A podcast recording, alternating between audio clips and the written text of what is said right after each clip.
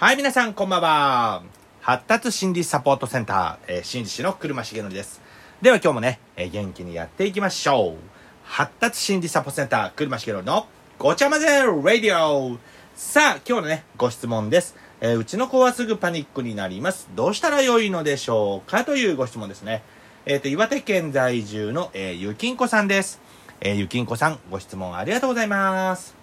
さあ、えっ、と、今回はね、あの、すぐパニックになる子ですね。あの、パニックってどういう状況なのかっていうと、まあ、ぶっちゃけパニックに限らずですね、人は、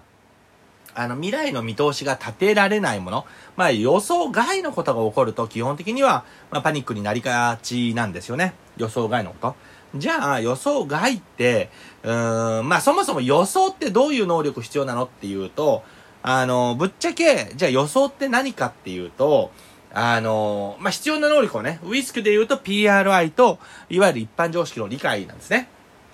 まあ、要は、こういう状況だと、まあ、こうなるなっていうような、ね、ところを、まずは、まあ、一般常識として持ってますかっていうところがまず一つですね。で、PRI って言ったのは、ぶっちゃけ、その場の空気を読む力とか、先の見通しを立てたりする力が PRI なんですね。まあ、その一部ですけどね。PRI の一部ですけれど、まあ、要は場の空気を読んだりとか、先の見通しを立てたりとかですね。そういった能力は PRI と。そこに一般常識を掛け合わせて、先の見通しっていうのを立てるんですよ。ただ、それらの能力が少ないと、結局、見通しが立たないまま、例えば、えー、次の展開になっちゃうと。まあ、わかりやすく言ったですね。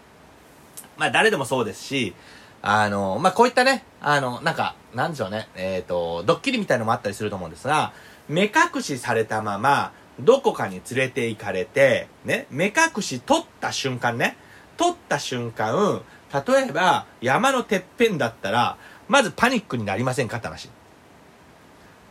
もう要は、ね、なぜここにいるのかもわかんないし、どういうことなのかも一切わからず、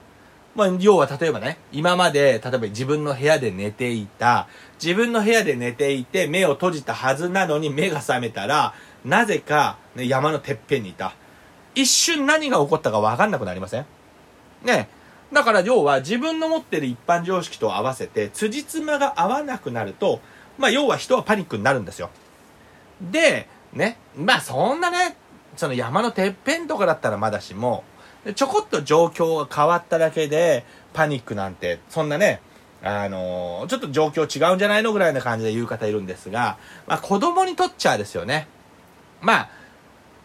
例えばまた社会経験の少なさによったら、ちょこっと部屋が違うとか、ちょこっと人が違うとか、ね、うんちょこっと壁の色が違うとか、大人からすれば大したことなかったとしても、子供からすればそうじゃないってことはありますよねって。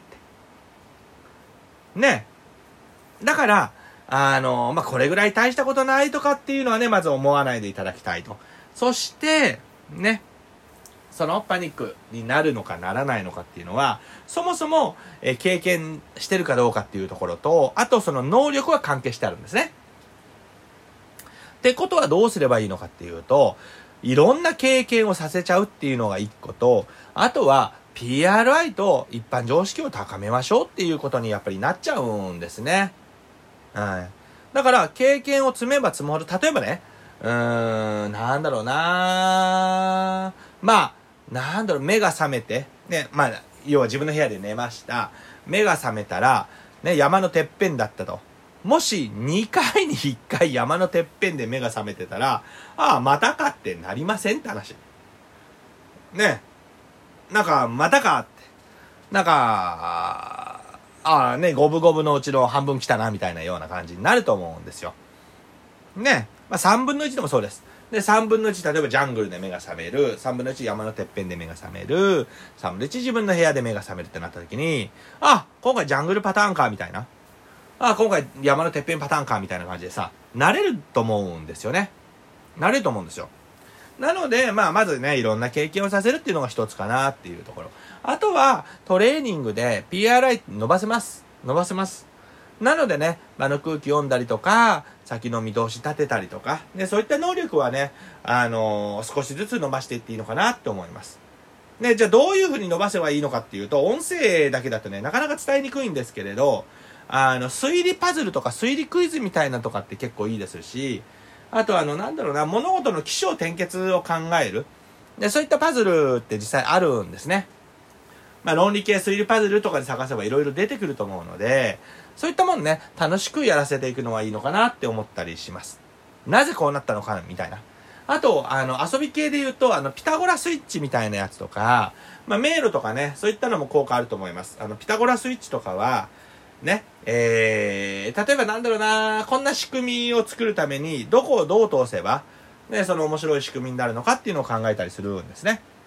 なのでね、そういった遊びを通したトレーニングっていうのもありかなと思いますので、ぜひね、あの気になる子供がいたらやってみてください。よろしいでしょうか。